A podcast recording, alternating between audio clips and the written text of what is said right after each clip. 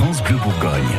C'est le grand jour pour les 5500 candidats au bac 2019 en Côte d'Or. Et eh ouais, c'est la philo tout à l'heure à 8h, distribution des sujets suivi de la formule. Vous avez 4 heures.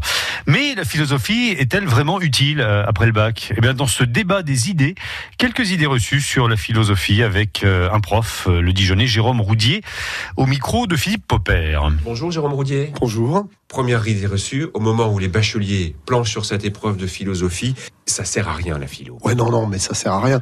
comme disait Pierre Desproges, on peut parfaitement passer sa vie sans aucune forme de culture c'est tout à fait envisageable.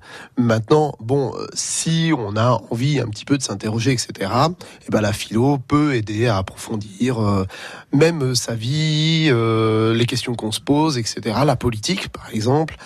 voilà, la philosophie peut aider à approfondir certaines choses, certaines questions qu'on se pose.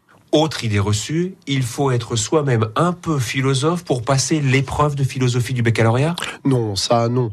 La preuve, les étudiants réussissent quand même, euh, même si euh, c'est vraiment pas leur tasse de thé, et euh, etc. Normalement, les enseignants ont l'habitude, ils savent que dans une classe de 30 étudiants, vous n'avez pas 29 apprentis philosophes, même en première L. Le bac est quand même fait pour que les étudiants l'obtiennent, que les lycéens l'obtiennent. Il n'est pas fait pour éliminer les gens. Dernière idée reçue, jamais dans ma vie professionnelle ensuite, ou quand je suis au travail avec un client, jamais on ne me parle de Kant, de Platon, d'Heidegger. La philo, ça sert plus du tout après dans la vie.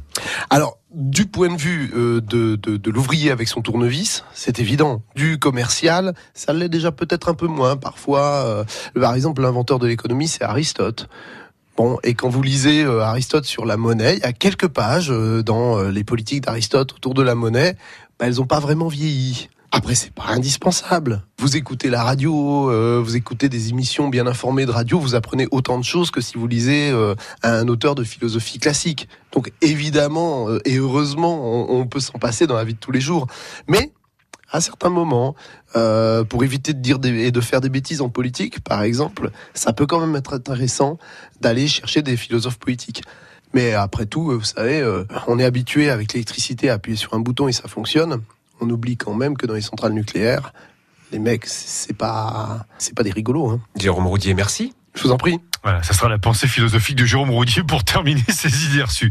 Tout à l'heure, dans une heure, nous serons en direct du lycée Jean-Marc Boivin de Chevigny-Saint-Sauveur pour vivre euh, en direct le stress des candidats et découvrir les sujets dès qu'ils seront distribués.